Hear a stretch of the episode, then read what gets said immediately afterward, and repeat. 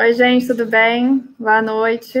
Obrigada por estar, estarem aqui com a gente nesse fim de tarde. Bom, vou ser muito rápido aqui apresentando essa né, varanda online, nova modalidade que a gente né, teve que se adaptar a, nesse, nesses momen nesse momento e apresentando um pouquinho a ideia do porquê estamos todos reunidos aqui e passar logo a palavra para ouvir quem realmente a gente está aqui para ouvir, que são esses nossos especialistas que toparam participar desse projeto. Tá? Então, muito rapidinho, é um projeto que o ITES está organizando sobre portabilidade de dados, com apoio até do Facebook. E a ideia aqui é a gente, eu vou falar um pouquinho de várias iniciativas dentro desse projeto, e que a gente está falando publicamente agora aqui nesse momento com vocês, aproveitando para é, falar publicamente de duas iniciativas, tá? Uma é que parte do projeto envolve a criação dessa biblioteca online que a gente chama de portabilidade de dados, com o intuito é a gente colocar num lugar só todos os materiais que a gente, é, né, que a gente compilou em relação ao tema da portabilidade de dados, seja é, nacional ou internacional porque a ideia é que seja uma forma de ajudar a, a que as pessoas possam se inteirar mais sobre né, esse direito, que não vou deixar para os nossos especialistas explicar um pouquinho o que significa né, a portabilidade de dados e seus diferentes contornos, que por isso que a gente está aqui, que tem né, uma visão em relação à proteção de dados, um aspecto bem é, concreto em relação à concorrência e também muito fortemente ligado a questões técnicas de, é, enfim, de tecnologia da informação e como que a gente pode implementar isso na prática. E além dessa biblioteca, que vai ser esse meio que um portal que vai reunir todos esses materiais, a gente vai estar tá aqui apresentando os relatórios sobre esse tema, que daqui a pouco passar aqui a palavra para a Pri apresentar os especialistas. E, por fim, só para dizer que, além dessas duas iniciativas. A gente também está lançando um curso que é gratuito, também sobre o tema da portabilidade, e a gente vai botar os links aqui para que todo mundo que tiver interesse compartilhe e se inscreva, que está super legal. E também, em novembro, a gente vai fazer um simpósio uh, com perguntas bem objetivas é, para orientar, na verdade, a implementação e ajudar a definir várias questões que vocês vão ver que ainda estão é, ainda sendo muito discutidas. Então, é, bem-vindos a esse é, momento aqui é, dessa varanda do ITS, no qual a gente tem um grande prazer de estar publicando esses relatórios. E vou passar aqui a palavra para a Priscila. Eu espero que no final a gente possa interagir com vocês, tirando dúvidas e, enfim, ajudando aquilo que vocês precisarem. Tá bom? Então, obrigada aí, Pri, com você. Obrigada, Celina, por essa introdução. E, bom, pessoal, bem-vindos novamente. Eu sou Priscila, pesquisadora aqui do, do Instituto, estou auxiliando né, nesse, nesse projeto. E, bom, com o lançamento dessa biblioteca, nós também temos o prazer de inaugurar a biblioteca com é, quatro relatórios de desses quatro especialistas que vão tratar sobre o tema. Eles vão apresentar hoje o escopo do relatório de cada um deles, abordando diferentes aspectos, contornos do direito à portabilidade. Então, essa biblioteca, é, nós temos já disponíveis dois relatórios e dois estão, irão subir em breve, tá? É, estamos fazendo essa, essa varanda de inauguração, mas em breve vocês vão poder consultar todo esse material, além de outros materiais também que estão disponibilizados, já publicizados, que estarão elencados já nessa biblioteca. Uh, então, o que, que, qual é o escopo principal desses quatro relatórios? Nós temos um relatório que fala sobre a portabilidade, sobre a perspectiva da Lei Geral de Proteção de Dados, e esse já está disponível no site. Temos a portabilidade de dados e internet das coisas, que também está disponível no nosso site, na biblioteca.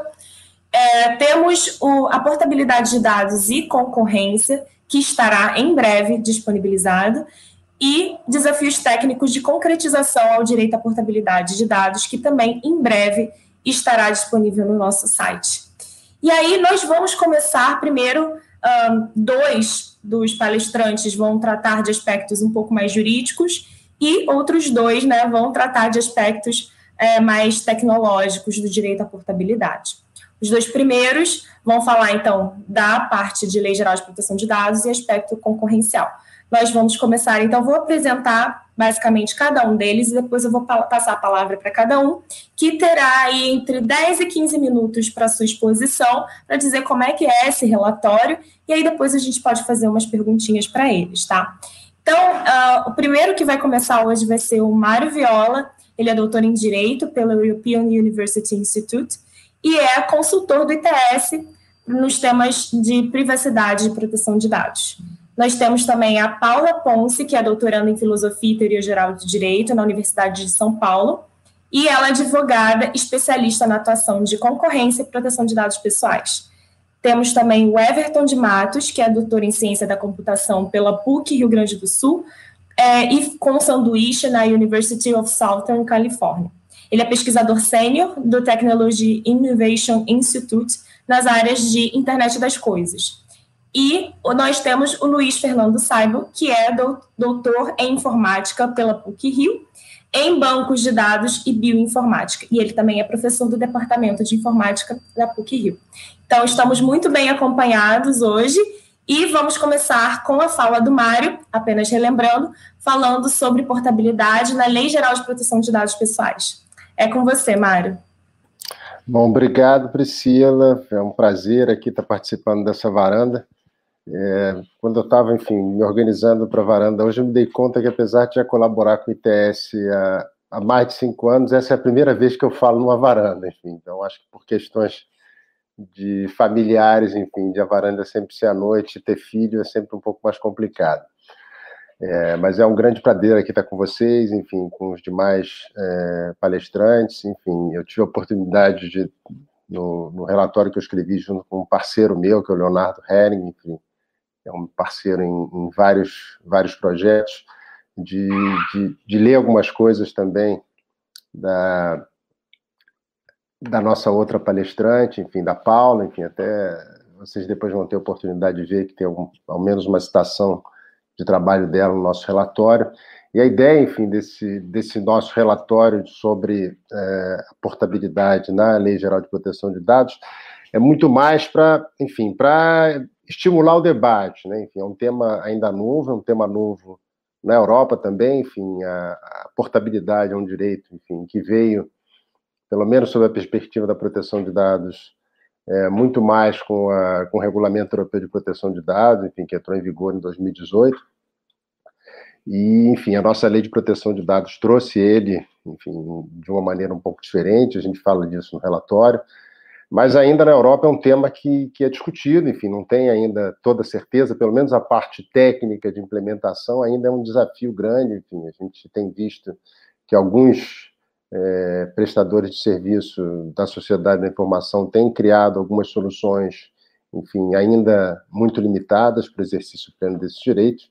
E nesse relatório a gente tenta endereçar alguns pontos importantes, enfim, algumas questões que depois vocês vão ter a oportunidade de ver é, no site da Biblioteca de Portabilidade, o nosso relatório já está lá.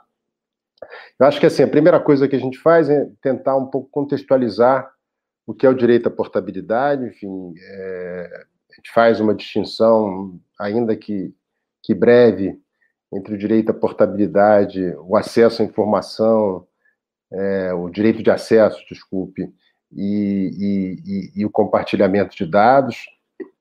É, a gente vê assim, pelo menos nessa primeira leitura, a gente vê o direito à portabilidade como uma espécie de um direito de acesso qualificado, né, com uma característica diferente de que é um direito feito para transmitir. Então, na verdade, é, é, enfim, imagino que, que, que depois é, a Paula fale disso também, mas, enfim, de alguma forma ele, ele tem um, um vínculo com que se fala em proteção de dados, da autodeterminação informativa, enfim, eu não vou entrar muito nesse ponto, a gente dá uma pincelada nisso no relatório, enfim, mas basicamente que, de alguma forma, você estabelece controles para o titular do dado, então, e que ele pode escolher para quem transmitir. Né? É um direito feito para transmitir, não é um direito simplesmente de acesso, onde o titular tem acesso aos dados dele e possa, enfim, dispor de qualquer maneira. Na verdade, é um direito muito específico que permite que o titular do dado possa migrar é, de um fornecedor para o outro, enfim. Aí entram questões de inovação, de concorrência, enfim, que a Paula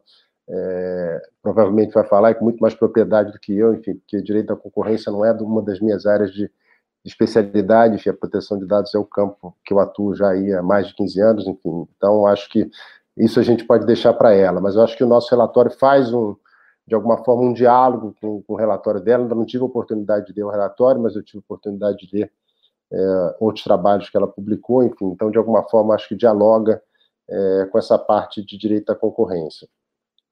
É, ele, claro, como eu falei, não se confunde com direito de acesso, na verdade, ele é, vamos dizer, ele de alguma forma engloba, porque ele permite um acesso aos dados, mas a característica dele principal é de que esses dados venham a ser transferidos é, para um outro controlador, né, para um outro fornecedor de produtos ou serviços, que é o que a nossa lei especifica. Um outro ponto que a gente traz também é, no relatório é quais seriam esses dados é, que o direito à portabilidade contempla, né? Enfim, que dados podem ser transmitidos ou devem ser transmitidos por solicitação do titular do dado, do titular do dado, é, o indivíduo, enfim, a quem os dados se referem. Então, na verdade, aí a gente já tem a primeira distinção com relação a, ao regulamento europeu, enfim, que seria a aspiração da nossa legislação nacional. Enfim, no regulamento europeu, eles têm um escopo é, bem específico, enfim, de que seriam simplesmente aqueles dados é, fornecidos pelo próprio titular de dados, então a pessoa forneceu, a pessoa entregou esses dados, é, ainda que inserindo tecnologicamente, enfim, é, fazendo um upload de, de imagens, seja lá o que for, um, para um fornecedor de produtos ou serviços, é, ela ainda traz o requisito de que esses dados tenham, que ser, tenham sido tratados, enfim, seja é, como base numa relação contratual, enfim, para fins de uma execução de um contrato, ou com base no consentimento do titular do dado. Então, não é qualquer tipo de tratamento de dados, ou dado tratado para qualquer, com qualquer base legal que vai estar contemplado é, no âmbito da GDPR. A nossa Lei Geral de Proteção de Dados ela já é um pouco mais diferente, enfim, ela tem um escopo mais amplo, ela não faz essa distinção, pelo menos no texto da lei, é, de que tipo de dados é, podem ser objeto de portabilidade, enfim, ela, de alguma forma, a limitação que a lei traz é, é, a regulamentação da Agência Nacional de Proteção de Dados, é o segredo industrial, empresarial, enfim, que até é um ponto que merece é, estudo também, eu acho que é um bom ponto para uma nova linha de pesquisa, enfim, trabalhar com segredo, os limites, enfim, de segredo industrial empresarial é, no âmbito da lei de proteção de dados, porque a gente tem alguns direitos de titular do dado é, que são, de alguma forma, sofrem limitações por conta é, dos segredos, enfim, como a portabilidade, que é, o, que é o nosso caso de discussão hoje, como o direito de acesso, como os direitos, enfim, decorrentes de decisões automatizadas, enfim, então é um tema também que a gente vai precisar se debruçar. Uma questão que eu acho que vale ressalvar nessa é, em relação a, aos tipos de dados é que a comissão mista que apreciou, enfim, a medida provisória é, 869, enfim, que alterou a, Lei Geral de Proteção de Dados, eles quiseram dizer que não seriam todos os dados é, que estariam contemplados, enfim, então seriam apenas aqueles dados produzidos, gerados pelo próprio titular do dado, e dados, enfim, de alguma forma inferidos ou complementados por tratamentos outros realizados pelo controlador, enfim, por esse fornecedor, não estariam contemplados. Mas esse não é o texto da lei, enfim, então a gente não tem aqui uma restrição pelo que foi discutido pela comissão, por mais que isso possa ter sido a vontade do legislador, no texto da lei, as limitações que a gente tem são é, é, basicamente os segredos, enfim, que eu falei, empresarial, industrial, enfim, comercial, industrial, e a regulamentação da Agência Nacional de Proteção de Dados, que vai ser de fundamental importância para isso. Pois bem, enfim, a gente no relatório vai um pouquinho mais adiante, enfim, a gente fala é, de questões relacionadas a dados de terceiros, enfim, que é uma discussão é, também mais complexa, enfim, mas eu acho que a gente pode deixar para os debates um pouco mais à frente, se, se, se tiver espaço, enfim, até porque o tempo já está já está avançando, eu não quero passar muito os 10 minutos. Tem uma parte toda de segurança, enfim, de segurança da informação, em que medida é, os controladores envolvidos, aquele que transmite o dado e aquele que recebe o dado, é, tem, enfim, obrigações de manter segurança desses dados, que a gente no relatório trabalha com essa ideia, enfim, de que ambos os controladores têm que assegurar na medida, enfim, é, é, ou durante o período em que os dados estiverem sob sua gestão, enfim, apesar da gente entender que nessa transferência, de alguma forma, aquele, aquele controlador que transmite os dados, na verdade, ele não está transmitindo o dado com base em consentimento, ele, na verdade, ele está transmitindo é, com base em uma requisição, em uma determinação de um exercício regular de um direito de um titular. Seria quase como se ele funcionasse como um operador do titular do dado como controlador, mas isso não afasta, pelo menos na, na, na, interpretação que a gente fez, a sua obrigação de assegurar a segurança desses dados até que esses dados cheguem ao novo controlador indicado pelo titular do dado. Então, a gente faz também essa discussão.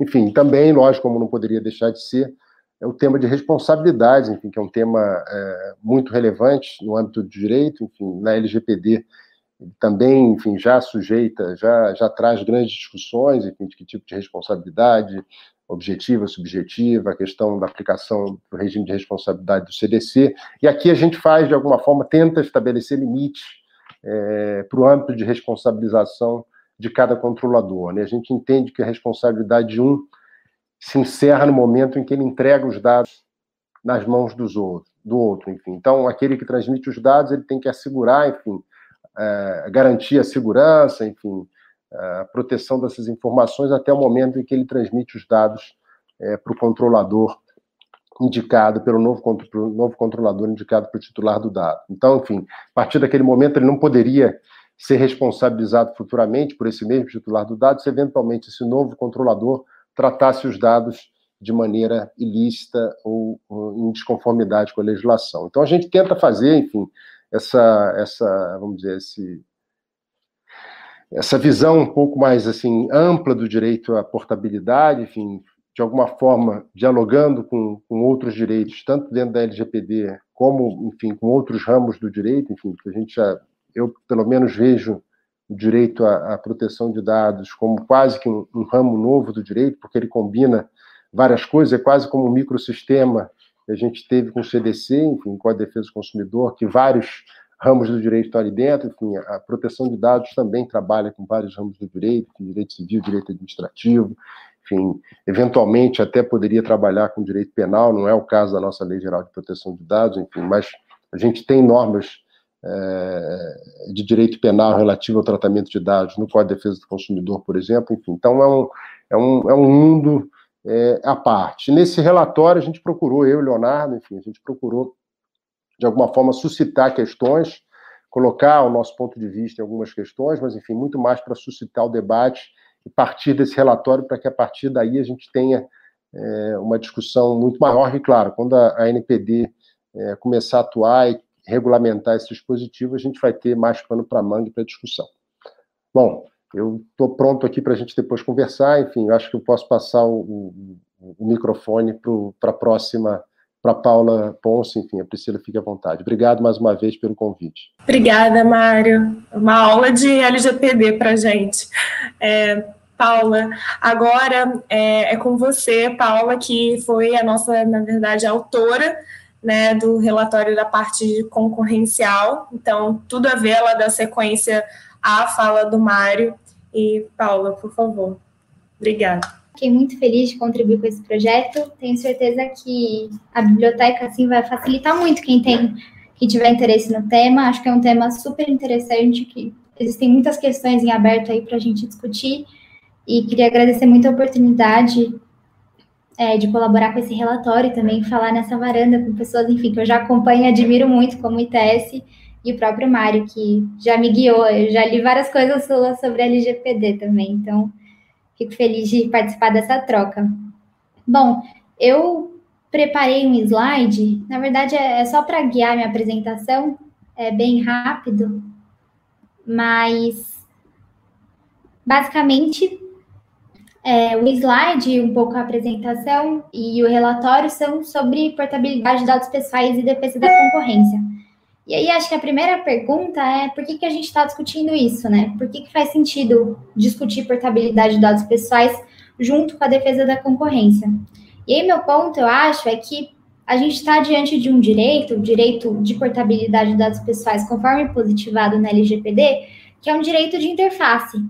É, a partir do reconhecimento, principalmente, que numa economia digital, a detenção de dados importa para a concorrência. Então, além da perspectiva individual dos, direitos, dos titulares de dados pessoais que têm direitos, os dados também importam para a defesa da concorrência.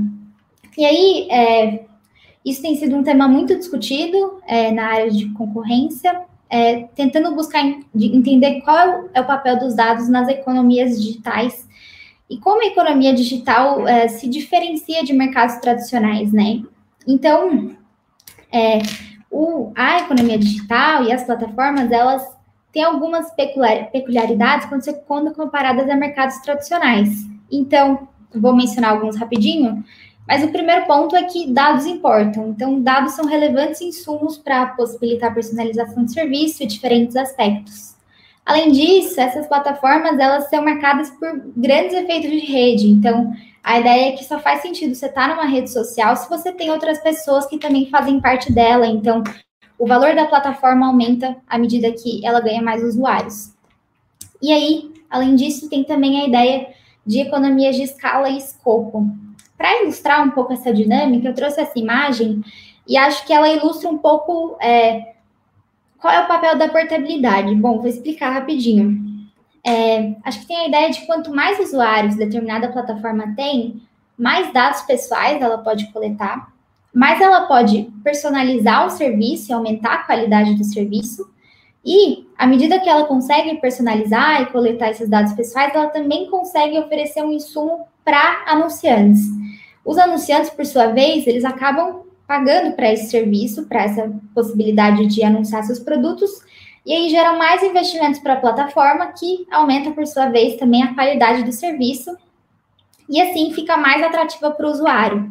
Então, tem um pouco essa ideia de que é um loop, que só vai aumentando é, a qualidade dessa plataforma e, de fato, talvez a dominância dela no mercado, né? É um pouco essa ideia de que é um ciclo positivo que faz com que as plataformas digitais muitas vezes tendam a assumir uma posição de dominância. Onde entra a, a portabilidade aqui, né? A portabilidade, como o Mário explicou muito bem, eu acho, é a ideia de que o usuário possa trocar de um serviço, trocar de fornecedor e levar consigo seus dados. Então é como se juntasse esses dois elos e de certa forma furasse um pouco esse feedback loop. loop. Então, por exemplo, uma nova plataforma que às vezes não conseguiu vários usuários e consigo, com isso não conseguiu muitos dados para, por exemplo, treinar seus algoritmos, ela poderia se valer da portabilidade de dados e desses novos usuários que, com seus dados para melhorar a qualidade do seu serviço, sem que seja necessário que ela, enfim, alcance uma, um grande número de usuários antes dela se desenvolver e tudo mais. Então, a ideia da portabilidade de dados pessoais é evitar o aprisionamento do usuário. E aí tem um, o lock-in chamado, né? Tem um, um, exemplo que é bastante utilizado, que é do usuário que é, usa uma plataforma de streaming e ele quer sair dessa plataforma para ir para uma outra, mas ele fica assim um pouco inseguro de não levar suas playlists, por exemplo. A ideia é que, com o direito à portabilidade de dados pessoais, ele possa trocar de serviço de streaming e levar seus dados consigo. Assim, por sua vez, a gente estaria evitando que ele se sinta aprisionado e, portanto, permitindo que novas plataformas de streaming sur surgissem e novos é, a gente tivesse novos entrantes nesse mercado. Então, o ponto da portabilidade é um pouco esse: evitar o aprisionamento do usuário e garantir que é, essa promoção da concorrência à medida que novos entrantes poderão ter acesso a esses dados de forma mais facilitada. E, e assim estimular também a inovação, dado que o entrante vai olhar essa possibilidade, vai ver como uma forma de crescer e desenvolver sua plataforma. É, passando, acho que a segunda pergunta que motiva o relatório é qual o efetivo impacto da portabilidade de dados pessoais enquanto positivada pelas normas de, de, de proteção de dados pessoais para a concorrência.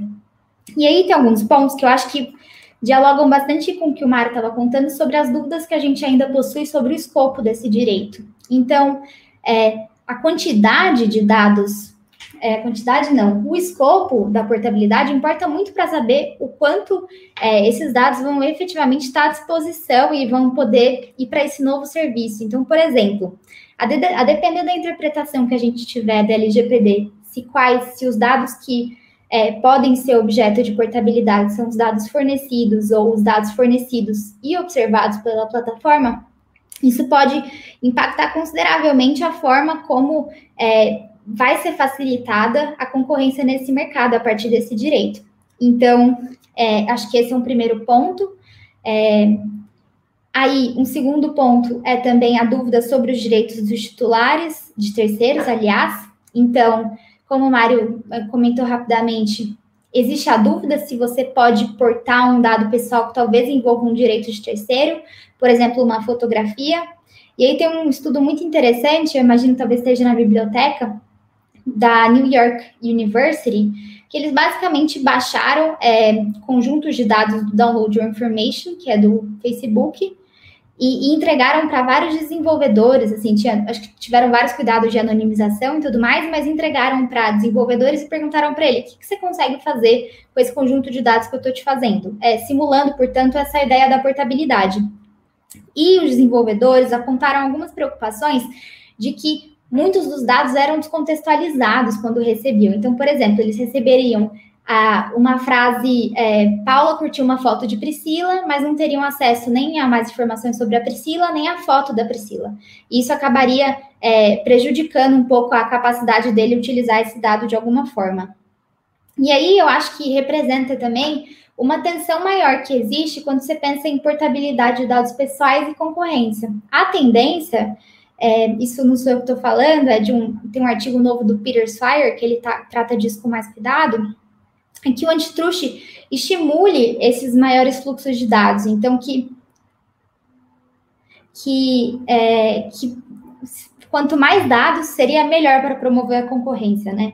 Mas, enquanto isso, a portabilidade de dados pessoais, ela orienta que... Ah, desculpa.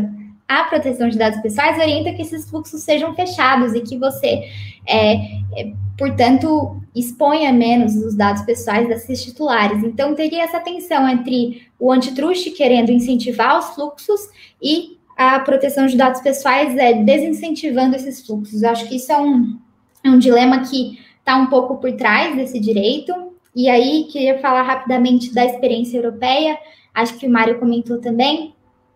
É, a Comissão Europeia recentemente lançou um relatório de dois anos de comemoração do GDPR, que foi a primeira lei é, a nível internacional a positivar o direito à portabilidade de dados pessoais. E lá, eu acho que isso conversa bastante com os nossos outros relatórios, é, foi colocado que é um direito que hoje não atingiu seu potencial completo exatamente porque existem várias questões e dificuldades técnicas colocadas. Então, eu acho que isso também é um, um ponto de preocupação quando a gente pensa no efetivo impacto da portabilidade para a defesa da concorrência e para garantir esses mercados digitais mais competitivos e é, com menor aprisionamento dos consumidores, né?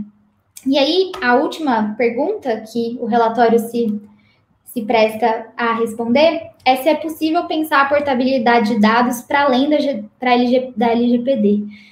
Bom, acho que isso parte de um diagnóstico, como eu falei, de que dados importam na economia digital e, portanto, a gente começa a ver diferentes é, propostas de discussão de mobilidade de dados. Então, como seria possível garantir é, maior mobilidade de dados em prol de um ambiente concorrencial é, mais livre, mais competitivo, é, além dessa proposta da portabilidade de dados pessoais na LGPD, porque, como eu disse, é, existem alguns desafios, é, existem algumas limitações quando a gente pensa nessa perspectiva individual da portabilidade. Então, existem outras propostas atualmente de como discutir isso de forma mais ampla. Eu vou falar assim muito brevemente, mas no relatório a gente trata com mais cuidado. São duas principais. A primeira é a regulação.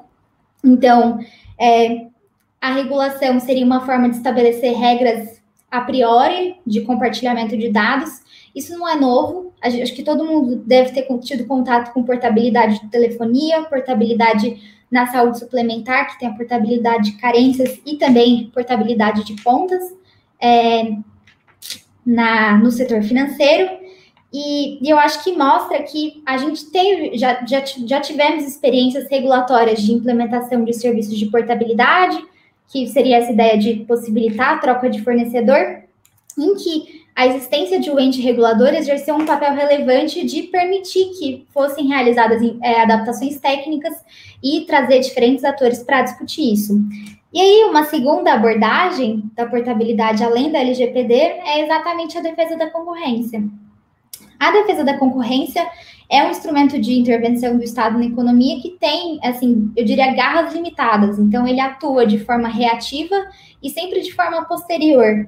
É, existem requisitos bem estritos para a aplicação do direito concorrencial. Então, por exemplo, o direito concorrencial atua tanto para apuração de condutas anticompetitivas quanto na análise de atos de concentração. Existem requisitos é, de faturamento para análise de atos de concentração.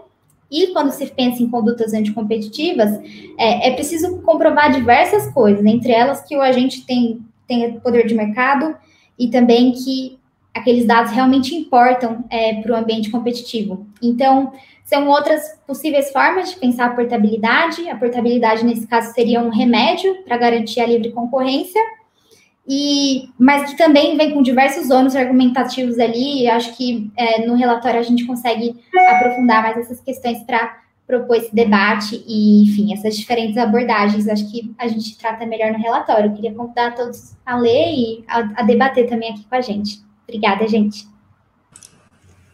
Obrigada, Paula. Gente, convidando né, novamente vocês a, a, lerem o relatório da, da Paula, vai estar em breve disponível, mas ela trata com mais detalhes essa questão das diferentes perspectivas, então é muito interessante ler mais sobre. Agora a gente vai partir para a segunda parte do evento, né, com outros dois especialistas, e agora na área de tecnologia, para fazer esse bom complemento entre questões jurídicas e questões da tecnologia, que muito importam na questão da, da portabilidade de dados. A gente vai começar com o Everton de Matos. Ele, ele vai falar um pouco, o relatório dele já está disponível, e ele vai falar sobre o, o relatório dele, que é sobre portabilidade de dados, especificamente na internet das coisas. Everton, com você. Boa noite, boa noite a todos, boa noite, colegas da varanda uh, Priscila, Celina. Primeiramente, né, gostaria de agradecer uh, o ITS Rio pelo convite para fazer parte né, dessa discussão e construir esse relatório. Uh, foi muito interessante para mim, eu que venho, né, como a Priscila falou, de uma área mais técnica, né, área da computação, foi, foi muito legal poder uh, participar e aprender um pouquinho, né, sobre portabilidade, um pouco mais a fundo sobre portabilidade, como que é, faz essa relação, né, como funciona essa relação da portabilidade com uma área mais técnica da computação. Até com uma curiosidade, né, uh, tem um amigo meu, Christian, uh, do ITS Rio também, a gente já conversa algum, algum, algum tempo, já alguns meses a gente já conversou, como que a gente pode unir nessas duas áreas, né, ele do direito e eu da computação, Uh, enfim, foi bem legal essa oportunidade para fazer essa, essa intercepção né, entre esses dois temas, para a gente poder falar um pouquinho sobre isso. Então, exatamente, né, basicamente, meu, meu relatório, uh, ele envolve a área de internet das coisas e portabilidade de dados, então, só uma breve explicação, né, uma breve fala sobre a internet das coisas, basicamente, a ideia da gente ter dispositivos conectados, espalhados por todos os lugares, seriam essas coisas, né, de fato, conectadas à internet, então, exemplos como celulares, uh, smartwatch, os próprios computadores e alguns dispositivos além, né, como uh, carros, televisões, microondas, geladeiras, dispositivos que algum tempo atrás a gente não imaginava, né, que eles poderiam se conectar através da internet. Então, hoje em dia, uh, com o avanço da tecnologia, né, a gente tem na questão de conectividade, né, redes móveis melhores, a tecnologia na questão de fabricação de chips, de placas, ela ficou mais barata e a gente consegue colocar uh, um poder maior computacional em dispositivos cada vez menores, né? Então, com isso, basicamente, a gente tem a ideia de internet das coisas, as coisas espalhadas pelo ambiente. Então, hoje em dia, vários dispositivos voltados para a questão de casas inteligentes. Até uh, convido vocês a imaginarem um cenário, né, de uma casa inteligente com termostatos regulando a temperatura, lâmpadas que podem ser acesas, enfim, podem ser controladas via celular ou via voz, ou uh, automaticamente, né, se um, uma pessoa, o usuário, né, ou o dono daquela casa, enfim, uh, se ele adentra num, num, recinto, aquela iluminação pode, pode modificar, o ar-condicionado pode ligar numa temperatura preferida daquele usuário, enfim, a gente tem esse ambiente, né, todo tecnológico conectado uh, em prol do usuário, né, o benefício final é sempre ter um, um serviço melhor para o usuário, prestar um serviço melhor para o usuário final e personalizar aquele ambiente. Então, esse, é um ponto importante que eu gostaria de, de ter a atenção de vocês nessa questão de um ambiente personalizado, né? Porque muitas vezes essas soluções de internet das coisas, lâmpadas conectadas, termostatos, enfim, smartwatches, uh, eles necessitam de uma configuração e essa configuração ela vai ser relacionada para aquele usuário específico, né, para a pessoa que adquiriu aqueles dispositivos e configurou eles na sua casa ou no seu ambiente de trabalho, enfim, configurou para melhor, melhor atender às necessidades, né, as necessidades daquele cenário. Uh, e para a gente possuir esse ambiente personalizado, a gente necessita de, de um, uma entrada de dados dos, dos usuários, né? Então, uh, por exemplo, regras para definir quando que é o melhor a melhor temperatura, né, da, que aquele usuário prefere para um determinado ambiente, ou na questão de iluminação, ou a temperatura da luz, né, que também acontece, né, ou a questão de mais uma maior luminosidade, menor luminosidade, é um ambiente todo personalizado. E aí eu acho interessante até a gente fazer uh, um ponto baseado na, naquilo que na discussão que o Mário fez no início uh, da questão de portabilidade dos dados fornecidos pelo usuário e os dados percebidos pela, pela ferramenta, pelo ambiente, né? Então, uh, nesse, nesse ambiente da internet das coisas, uh, é uma discussão nessa questão de portabilidade, por exemplo. Então, o usuário, né, ele vai passar as preferências dele, né, vai passar preferências de configuração daquele ambiente, uh, porém, o ambiente ele vai criar regras, né, muitas vezes, né, regras de negócio naquele ambiente para, quando determinado fato acontecer, disparar um evento ou uh, acender uma luz ou apagar uma luz, enfim. Então fica bem, bem, bem complicado até da gente ver o que que o que, que são dados inseridos pelo usuário nesse cenário uh, e o que são dados criados uh, pelo sistema, porque o usuário ele teve que inserir os dados de preferência dele, né, de preferências para aquele ambiente, mas o sistema ele criou as regras de negócio para atuar sobre aquele ambiente baseado nos dados que o usuário inseriu. Então, uh, é, bem, é bem próximo, né, esse, esse limite entre o que é do usuário e o que não é, e na questão de portabilidade, tem uma relação completa com isso, porque se um determinado usuário ele tem uma solução, ou ele, ou ele utiliza de um sistema computacional para aquele determinado ambiente dele, e ele quer realizar algum tipo de portabilidade, mudança de serviço, por qualquer tipo de preferência que ele possa ter, fica bem, bem complicado de saber quais dados que devem ir com ele ou não, uh, porque ele vai fomentar aquele ambiente com os dados pessoais, mas as regras, né, a, a questão de atuação sobre o ambiente automática vai ser criada à medida que o usuário for fomentando aquele, aquele ambiente, né, for utilizando mais ferramentas, for participando mais daquele ambiente, inserindo mais dados sobre ele. Então, é, é bem, bem interessante esse ponto na área de, da computação voltada né, para a internet das coisas, na, na, portabilidade, de o que a gente deve uh, realizar a portabilidade ou não. Uh, então, esse é um, é um, ponto que eu gostaria de levantar. Uh, e outros, outros elementos interessantes também na área de internet das coisas, já relacionada com esse cenário que, que eu acabei de descrever, é a questão da interoperabilidade, que é um dos principais desafios no desenvolvimento eh, na área de internet das coisas, porque, como vocês podem imaginar, a gente tem uma infinidade de dispositivos, né? Uh, por exemplo, smartwatches de diferentes marcas, as próprias lâmpadas inteligentes, diferentes fabricantes e por aí vai. Então, com, com esses diferentes dispositivos, muitas vezes uh, acontecem alguns problemas de interoperabilidade, porque uma fabricante ela vai fornecer os dados de uma maneira X, a outra fabricante de uma maneira Y, Uh, claro, para alguns cenários específicos existe uma padronização, mas uh, tem mu muito nessa, nessa parte vai ser decisão de projeto uh, da empresa que criou aquele dispositivo ou que desenvolveu aquela solução de software para aquele ambiente. Então, essa questão de interoperabilidade, ela é bem latente, porque se nós possuímos diversos formatos diferentes de dados, por exemplo, como que um dado portado da solução A uh, vai encaixar na solução B, por exemplo? Então, é, é uma questão bem, bem sensível uh, tecnicamente, né, principalmente na, na, internet das coisas também, a questão da interoperabilidade. E ainda mais, uh, se a gente pensar naquele cenário né, de regras que, é, criadas a partir do input de dados do, do usuário, uh, essas regras ainda é um, é um nível além né, de interoperabilidade, porque é uma solução própria desenvolvida por uma empresa né, que, uh, de software que produziu alguma solução para aquele ambiente, e não, não tem nenhuma obrigação né, das, das empresas uh, desenvolverem soluções semelhantes ou com o mesmo formato de dados entre elas, então é bem, bem sensível essa questão de, de interoperabilidade, diria eu que é o, talvez o principal uh, desafio né, para a gente implementar de fato portabilidade de dados da maneira técnica, né, e pensando em internet das coisas também.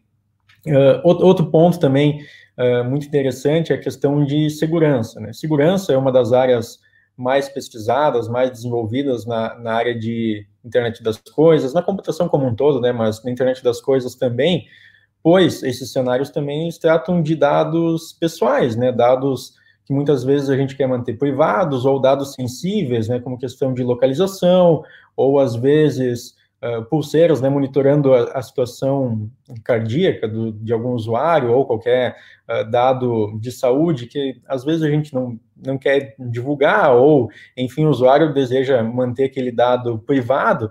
Então, a questão de segurança e privacidade também, principalmente, é um ponto bem relevante na internet das coisas, uh, existe muito esforço para proteger os dados, criar maneiras daqueles dados se manterem privados, inalterados, seguros, e na questão de portabilidade, a gente adiciona um nível a mais, digamos assim, né? Porque toda vez na área da computação que a gente cria um novo processo, a gente está criando, junto com esse novo processo, uma nova vulnerabilidade, né? Querendo ou não.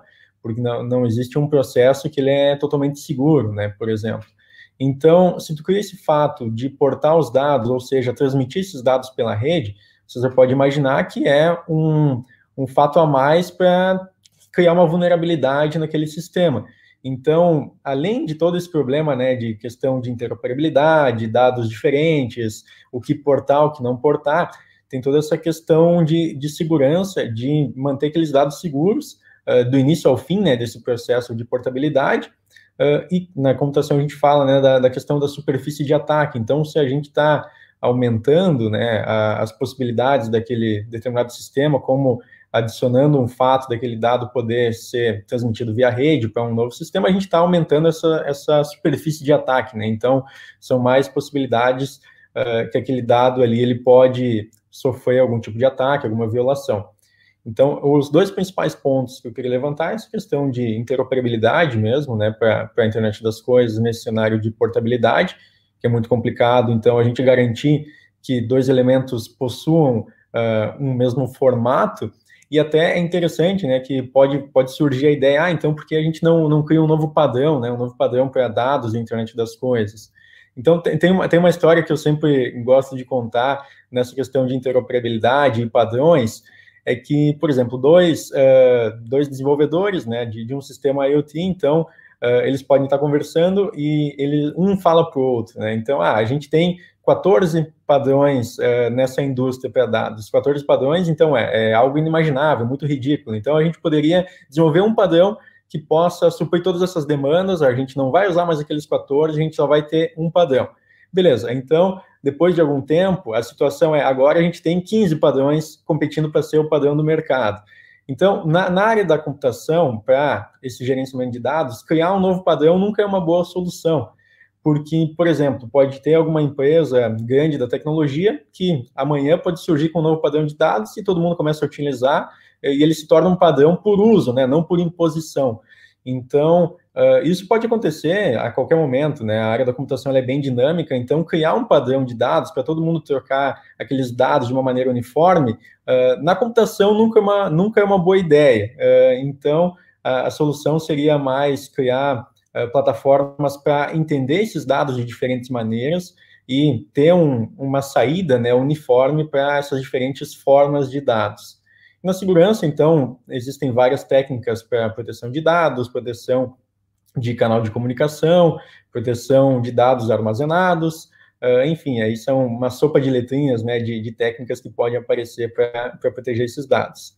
Mas, enfim, espero não, não, não ter ido muito tecnicamente na minha fala agora, mas eu convido vocês para dar uma olhada no, no relatório, né, que está disponível no site já de portabilidadedados.com.br, então vocês podem dar uma olhada lá. Eu uh, falei um pouco de maneira técnica, mas uh, trazendo também essa comparação na área do direito, então é um relatório que está bem, uh, bem amplo, digamos assim, então ele engloba as discussões tanto mais de cenários, de problemas, quanto alguns, algumas pinceladas ali mais, mais técnicas.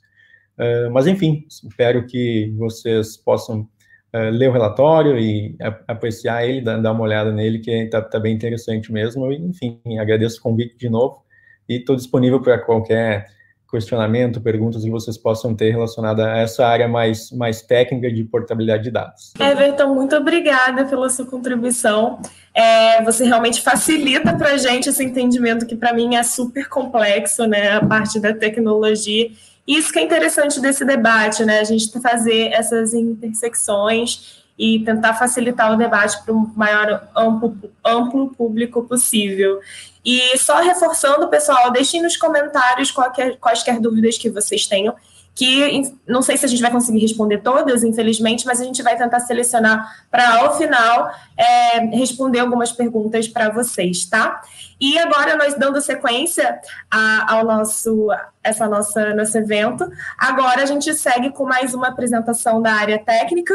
O Luiz Fernando Sábio ele vai falar né, sobre os desafios, principalmente voltados da interoperabilidade da proteção, da proteção de dados, da portabilidade de dados. Pode seguir, professor. Obrigada. Obrigado, Priscila. Obrigado, Celina. Obrigado, ITS Rio, pela oportunidade aqui de falar para vocês. Achei muito interessantes as exposições feitas até agora e bastante interessante a discussão, né? E eu espero ter dado no meu relatório uma contribuição no sentido de desmistificar a parte de informática para a área de direito.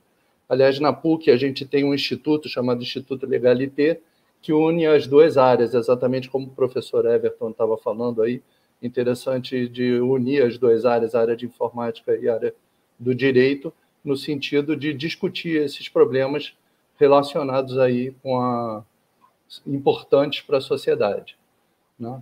Então, o meu relatório ele é, discute bastante a parte da interoperabilidade, como o professor Everton estava falando, né? e no, no, na questão inicial da, da, das perguntas lá feitas é, sobre o que é portabilidade de dados, que já foi explicado, inclusive, pelo, pelo professor Mário, né? É, indicando que é o direito de um indivíduo obter uma cópia dos dados ou transferir esses dados de um controlador para o outro, né?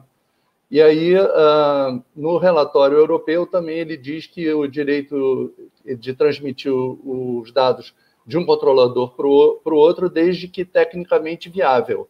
Né?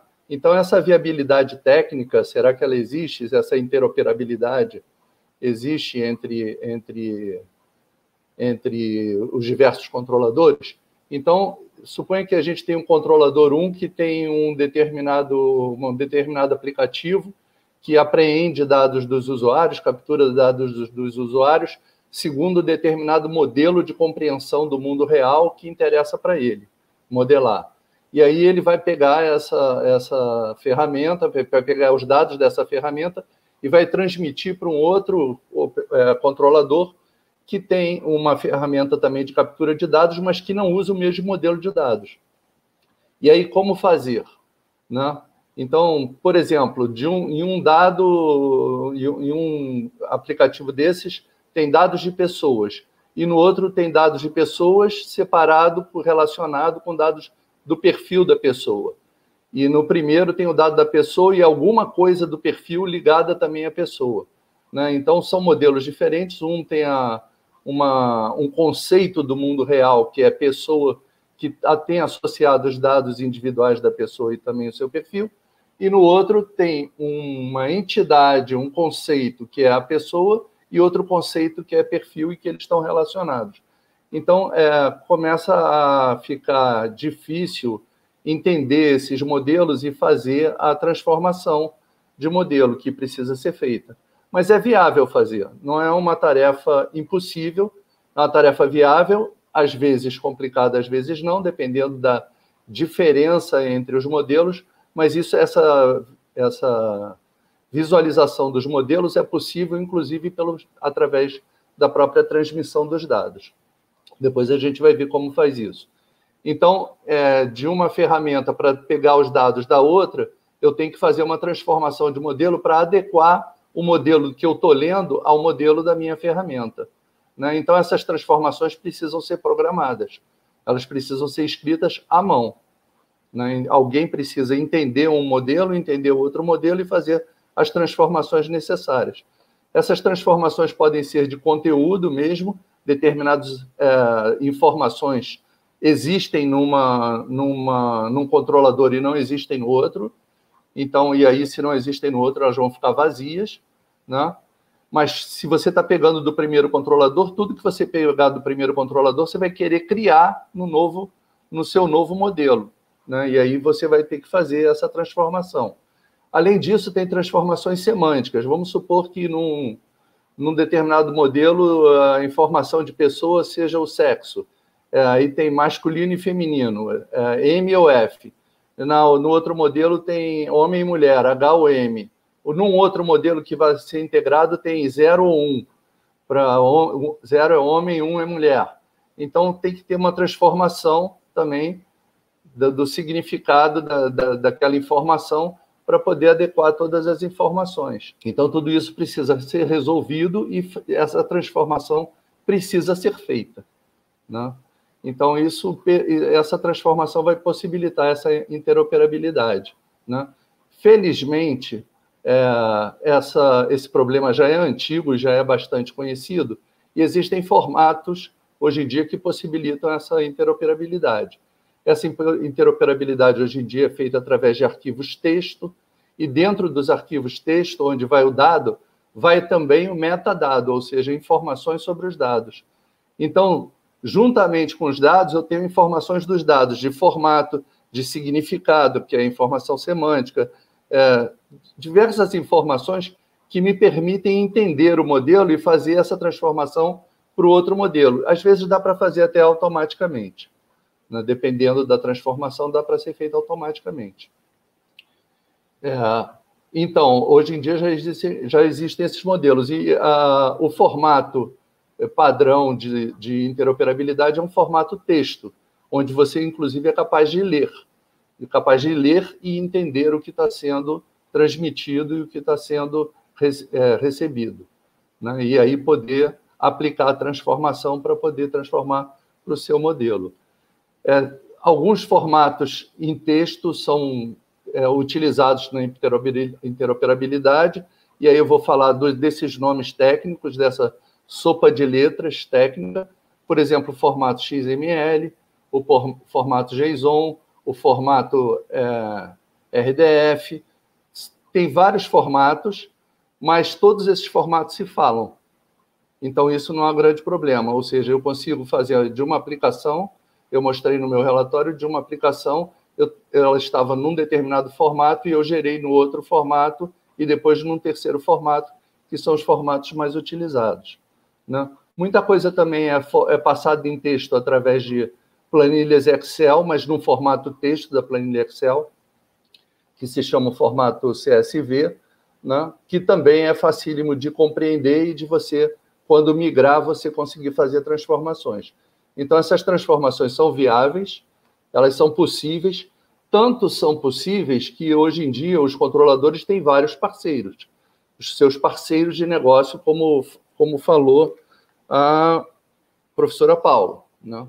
Então, a, a, é, esses parceiros de negócio, eles recebem esse, esse, esses dados e, obviamente, eles têm que fazer transformações nos seus modelos para receber os dados. E esses, esses modelos são dinâmicos eles não são estáticos. Ou seja, o modelo do controlador ele, modifica, ele se modifica com o tempo, a partir do negócio que ele vai evoluindo. E quando ele muda o modelo, quando ele evolui no modelo, esse, essa evolução tem que ser passada também para os seus parceiros de negócio. Então, esse problema já é real, já existe e vem sendo implementado, pelo menos entre o controlador e seus parceiros de negócio. Né? Então, se isso for feito através desses padrões que hoje em dia existem já no mercado já há algum tempo, é, facilita a compreensão do, do modelo e aí você consegue fazer a transformação necessária. Então, é, dá trabalho? Dá trabalho. É, é, trivial? Talvez não. Dependendo da disparidade de modelos, talvez não seja trivial. Mas é possível fazer. Não é um problema. Tanto que o relatório europeu diz que isso é um problema é, trabalhoso, porém é, factível. Factível de, de, de ser realizado. Então, essa, essa parte de portabilidade, né, com relação à interoperabilidade, ela é resolvida. Né? A outra questão que eu anotei aqui que foi, interessante, né, na questão dos dados estarem fora de contexto, né, que foi citado pela Paula, se eu não me engano. Então, ali, se você transmitir junto com os, meta, com os metadados, os metadados dão exatamente o contexto. Né? Eles fornecem exatamente o contexto do que você está tá precisando. Então, as descrições dos dados são relevantes né, para fazer essa interoperabilidade. Né? E com relação também à segurança, que foi é, colocado pelo Mário, né? É a questão do, da transmissão do, do, dado. Então, é claro que no ambiente de um controlador, ele é responsável pela segurança dos dados pela privacidade, manter a privacidade, segurança e tudo mais. No outro controlador também. Né? E na transmissão?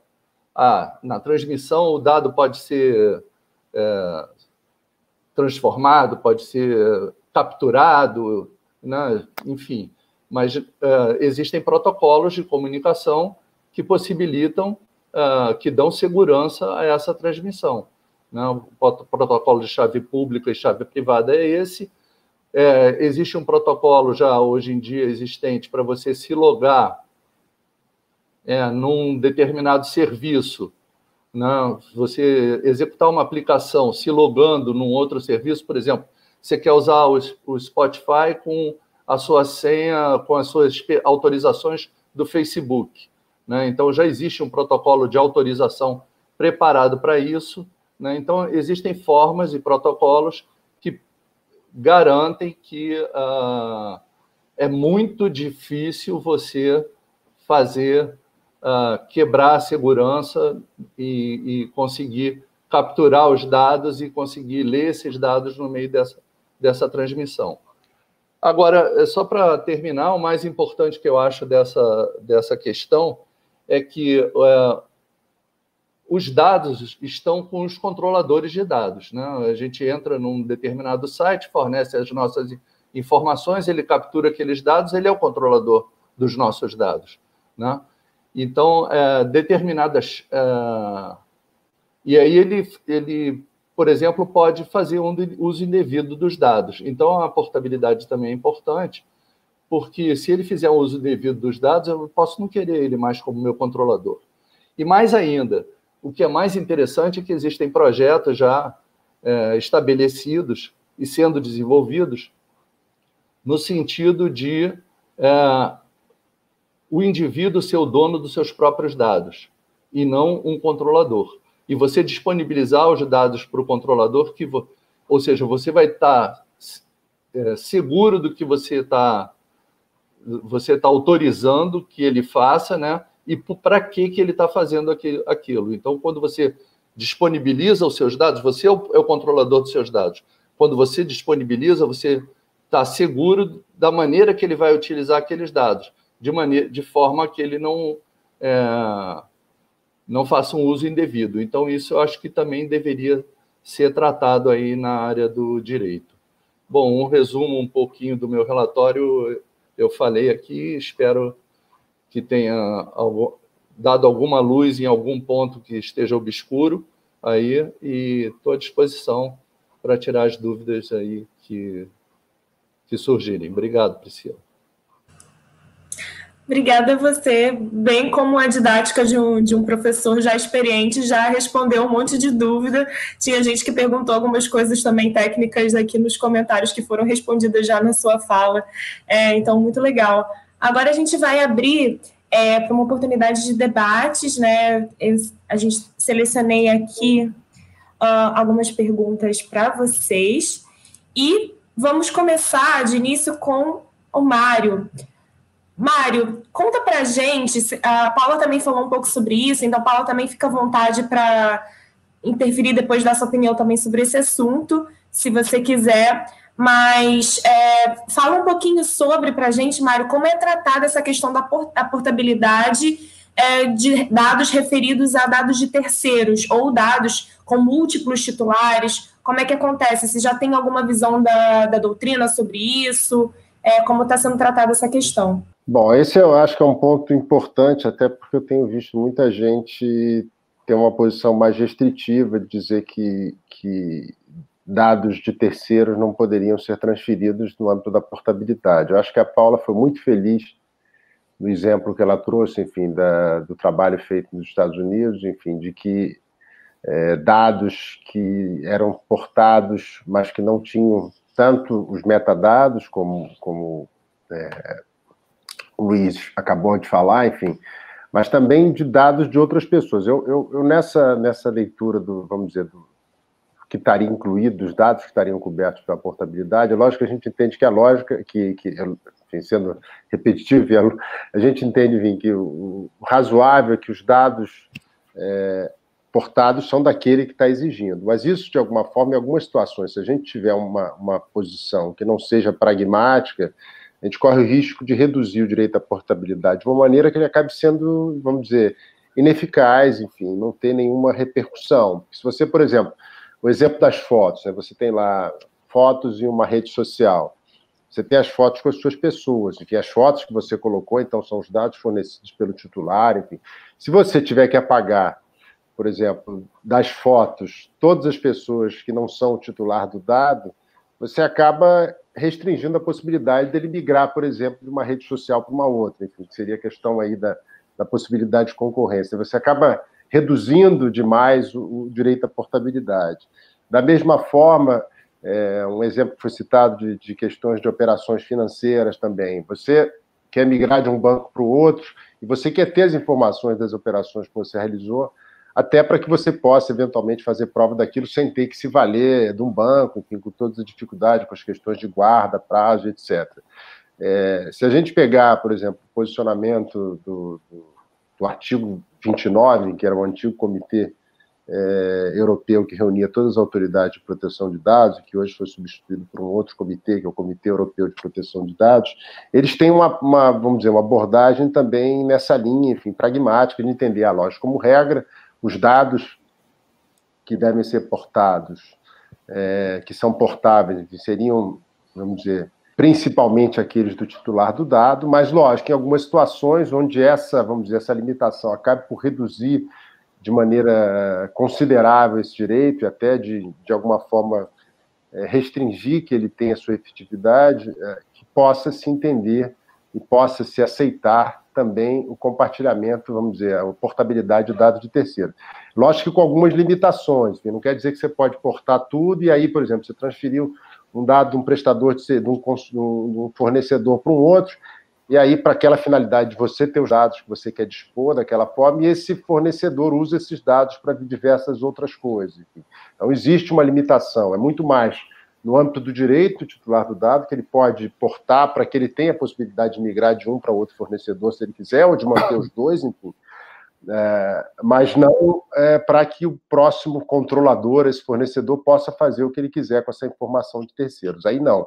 Mas para o próprio titular do dado, a gente tem é, alguma flexibilidade. Acho que é uma, uma ideia, até vai muito na linha do que a Paula falou e do que o Luiz também complementou, enfim, de que se a gente não, não possibilitar que a informação vá de certa, de certa forma completa, ela acaba não servindo para nada. Enfim, você é, não, não possibilita que o, que o titular do dado porte os dados e possa eventualmente substituir um controlador que ele não está satisfeito com, com o fornecimento de serviço que ele, que ele recebe. Então, existe essa, dizer, essa, eu acho que a gente tem que ter um, uma posição pragmática, enfim, e, e prática nisso para viabilizar esse direito.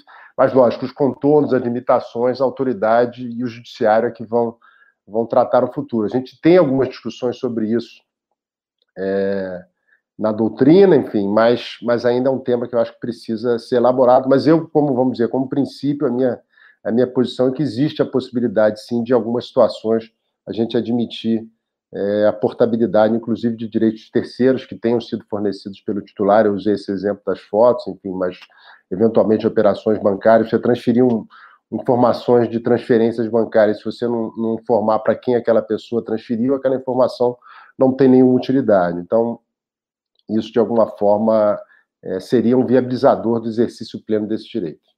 Não sei se a Paula quer fazer alguma, algum comentário adicional, enfim, algum dos outros participantes, fiquem super à vontade. Paula, você quer comentar alguma, algumas coisas sobre essa questão?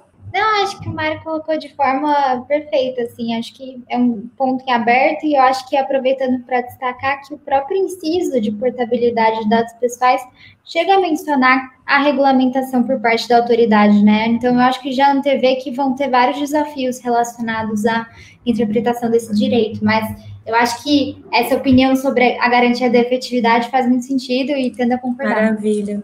O Paula, e aí eu tinha também uma pergunta para você, e aí é da mesma forma, Mário, se você quiser é, comentar sobre isso, que você chegou a falar também, mencionar a autodeterminação informativa, e é justamente a pergunta que agora eu queria direcionar para Paula.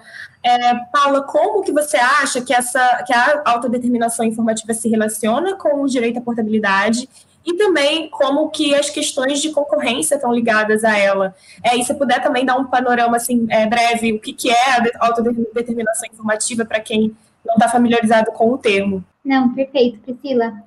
Bom, a autodeterminação informativa é um conceito que surgiu na Alemanha, em um julgado super tradicional lá dos anos 70, que basicamente reconheceu o direito dos titulares de dados pessoais de manterem controle sobre suas informações, então de determinar como elas vão ser tratadas, é, por quem elas vão ser tratadas, enfim. E, e é um dos pilares da LGPD. E quando a gente olha para o histórico do direito à portabilidade, foi com exatamente esse fundamento que é, o direito à portabilidade de dados surgiu. Então, com a ideia de que o titular de dados poder escolher tirar os dados pessoais dele de um fornecedor para levar para o outro, ele ia estar tá garantindo a ele esse controle permanente sobre seus dados, né? Então, é um controle que vai além do direito de acesso, porque ele pode escolher o novo, é, o novo fornecedor para levar esses dados.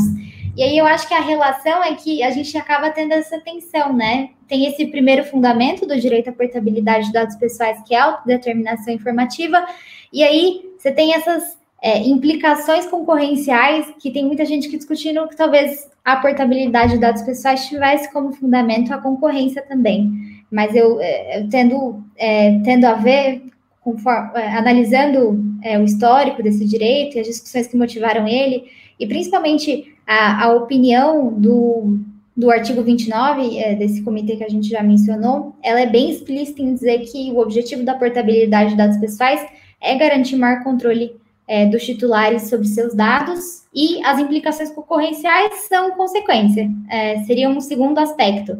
E também acho que isso demonstra como as implicações concorrenciais efetivas desse direito vão depender muito da forma como vai ser interpretado. E acho que essa questão de direito de terceiro que o Mário colocou é um bom exemplo disso. É, não sei se ele quer complementar alguma coisa, se Mário, fica à vontade. Não, eu acho que está perfeito. Eu acho que isso acaba, de alguma forma, é, esse argumento da autodeterminação informativa, ele acaba reforçando a necessidade de você dar efetividade para esse direito. Enfim. Então, não adianta simplesmente você criar um direito que, que não permite que você mude de um prestador de serviço para o outro, enfim, de você querer saber para onde você quer levar os seus dados. Os seus dados, eles estão relacionados ao, ao contexto. Né? Uma pessoa, o Mário, se você disser que o Mário é amigo da Priscila, isso é um dado pessoal do Mário, o fato dele ser um amigo da Priscila. O Mário é casado com a Daniela, é pai do Lourenço e do Antônio, enfim, são, pessoas, são informações que se referem à minha, à minha personalidade, enfim, é, isso compõe a minha personalidade. Então, se eu simplesmente disser, eu só posso transferir, o Mário é o Mário, não posso,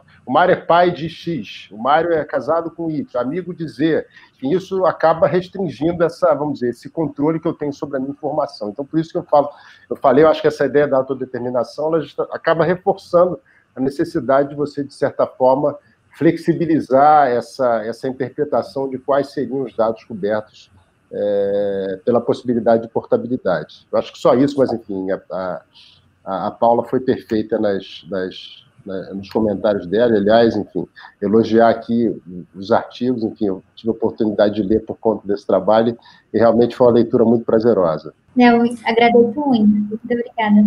Gente, eu que agradeço. E agora eu tenho umas perguntas também para os especialistas da parte técnica, mas também, claro, fiquem à vontade para fazer essa troca, que é sempre muito interessante.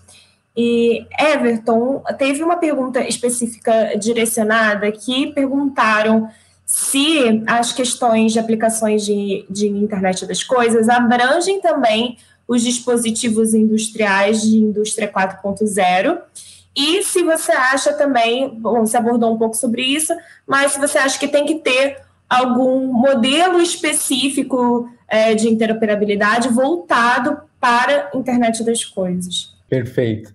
Uh, sim, sim, abrange também, abrange também essa questão de indústria 4.0, uh, agricultura 4.0, enfim, essas áreas também uh, são fazem parte né, do ambiente de internet das coisas, é uma das possíveis aplicações de soluções de internet das coisas. Uh, na questão da, das diretrizes, né, para permitir uma melhor portabilidade, uh, como eu vi, vi na pergunta, Uh, o professor Luiz falou muito bem, né, nessa questão de formatos de dados, uh, de protocolos de comunicação, de uh, protocolos de segurança, né, para comunicação segura também, a gente pode, pode aplicar uh, tudo isso também na internet das coisas, uh, mas um, um, ponto que, que a gente deve ter atenção uh, é na questão de que muitas vezes esses dispositivos da internet das coisas, esses esses dispositivos, enfim, né, que fazem parte desse ambiente, por muitas vezes eles vão, vão ter um poder de processamento um pouco menor do que um dispositivo tradicional. Então, se a gente comparar, por exemplo, um, um smartwatch, um relógio inteligente, ele vai, vai ter um processador um pouco menor, né, um pouco menos potente, digamos assim, uma capacidade de armazenamento um pouco menor do que um computador, do que um, um notebook, enfim. Uh, e esse é só um exemplo né, de um dispositivo mais do nosso dia a dia, mas existem uma infinidade de dispositivos de internet das coisas que são mais restritos ainda. Então, alguns deles têm uh, uma memória ali extremamente baixa para fazer algum tipo de processamento e uh, alguns algoritmos mais complexos de segurança ou uh, às vezes até de criptografia, dependendo do caso, eles não vão, não vão ser suportados nesses dispositivos. Então, por isso que envolve né, muita questão de pesquisa hoje em dia na segurança para a internet das coisas, porque muitas vezes os ambientes eles são bem restritos uh, e algumas novas políticas devem ser desenvolvidas, né, na questão de comunicação ou a maneira que se deve comunicar ou o protocolo mais leve, digamos assim, para poder funcionar bem nesse dispositivo. Uh, então existe esse ponto. Uh, e outro ponto também que, que o professor Luiz falou muito bem, que a GDPR, né, GDPR fala uh, que deve, né, deve, a gente deve ter um esforço para realizar a portabilidade, mas que ela é possível. Uh, esse esforço na questão de programação, né, como o professor uh, comentou, na questão de desenvolver ali diretrizes ou desenvolver técnicas, ou o próprio programador fazer manualmente ali uh, o match né, dos dados, qual dado significa o quê, dados diferentes, uh, mas esse esforço também, que, que é comentado no GDPR, é um esforço computacional, então, muitas vezes, alguma técnica para fazer esse match de dados ali, para comparar diferentes dados uh, e tornar eles portáveis, essa técnica ela pode ser um pouco pesada computacionalmente. Existem exemplos, né, de, por exemplo, ontologias, que é uma, só para falar de uma técnica específica, que ela faz um, um ranqueamento, né, digamos assim, das palavras, separar palavras em árvores de definição. Então, a partir dessas árvores, eu consigo comparar palavras que têm um significado uh, semelhante, por exemplo. Então, algumas dessas técnicas para realizar uh, esse, essa portabilidade a gente pode, a gente pode falar, algumas dessas elas podem ser até um pouco pesadas, uh, computacionalmente falando. Uh, aí vem né, na questão de ter um esforço um pouco maior. Uh, então, esse seria esses alguns dos, dos desafios né, que, que, devem ser alcançados para a gente alcançar essa plena portabilidade. É possível? É possível. Já existem soluções? Sim. Uh, mas às vezes algumas delas não são amplamente difundidas, digamos assim, ou existem também né, soluções em desenvolvimento que podem uh, suprir essa demanda. Mas acho que é basicamente isso. Maravilha, Everton, ficou bem claro. É, professor Luiz Fernando, você quer contribuir com essa pergunta também, fazer mais uma adição, porque nós temos também mais uma pergunta. Então, fica à vontade se quer adicionar mais algum comentário. Eu achei que a resposta do professor Everton foi perfeita, é isso mesmo, ainda mais que ele já tinha demonstrado que aquela questão das regras, né, é, que são aplicadas a dispositivos de fabricantes específicos, né, quer dizer, vai, é, é bem, bem mais complicado fazer isso no ambiente de internet das coisas. Muito, muito, muito complicado, porque exatamente não tem memória, não tem poder computacional, tem regras diferentes, tem fabricantes diferentes que usam padrões diferentes, enfim, bastante bastante mais complicado. Concordo plenamente com, com, com, o que foi colocado. Obrigada. E também eu queria saber um, uma pergunta que a gente selecionou aqui, é, professor Luiz Fernando, quais seriam as formas que poderiam ser utilizadas, né, as formas técnicas que poderiam auxiliar o controlador de dados nesse momento de fazer a autenticação do titular para conferir se é ele mesmo que está pedindo né, essa portabilidade de dados. Você poderia dar alguns exemplos para a gente de formas de autenticação de identidade, coisas assim que podem ser usadas? É, tem um, um, protocolo já pronto para isso, que é exatamente o que usam as redes sociais, né? Quando você vai se é, vai estar é, tá num site e aí de repente você pode usar a sua autenticação no, no Facebook ou no Google, ou em qualquer outro, né, através de outro, é possível, através de um protocolo chamado OAuth 2, você é um, é um produto de mercado, né, e que eles, é, onde o usuário é, diz que quer se autenticar através do site, o site precisa se autenticar também no, no serviço lá que ele está que, que, que o usuário está querendo, né? Por isso que ele recebe essa mensagem. Você quer usar o Facebook como ferramenta de autenticação?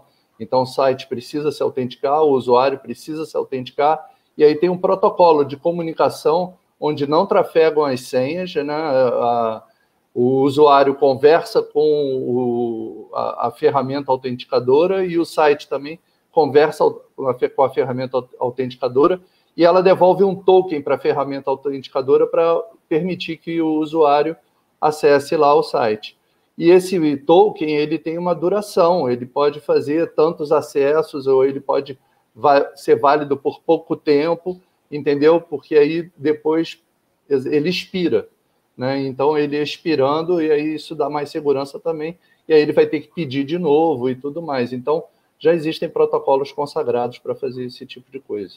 Existem produtos no mercado que fazem isso e que estão sendo utilizados. Maravilha, obrigada.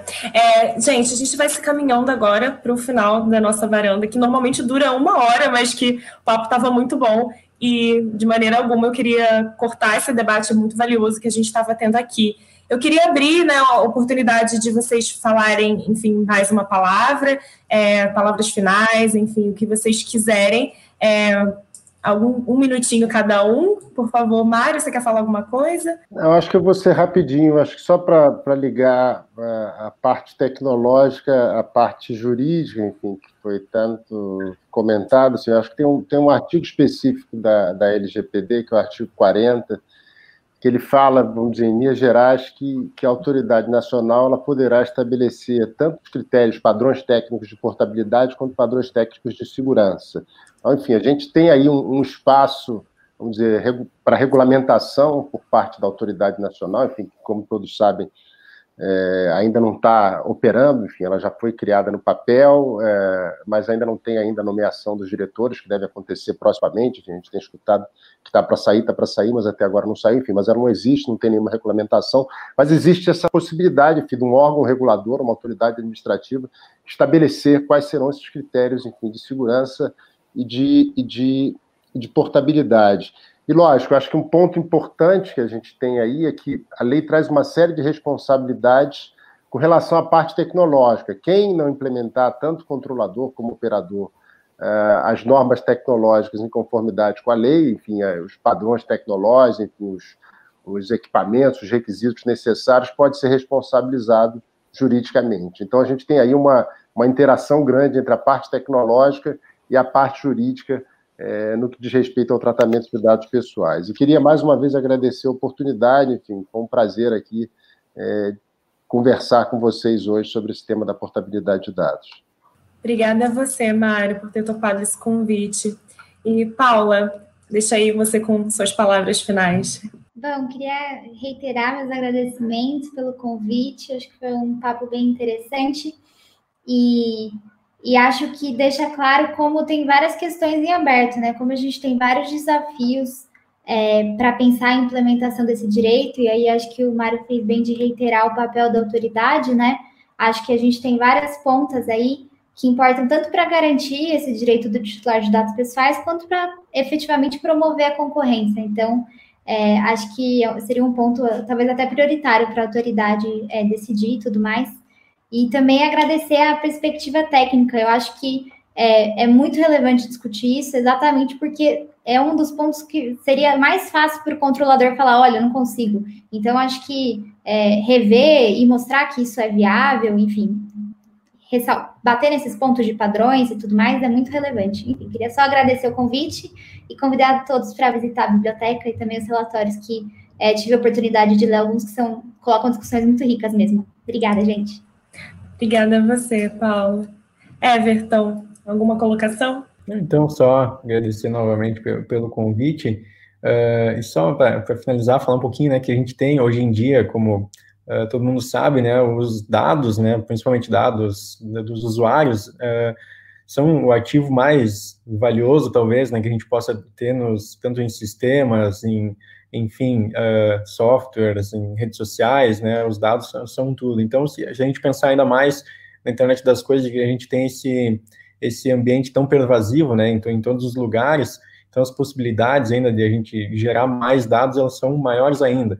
Uh, e muitas vezes, uh, na parte técnica, a gente se preocupa mais em deixar o sistema funcionando, digamos assim.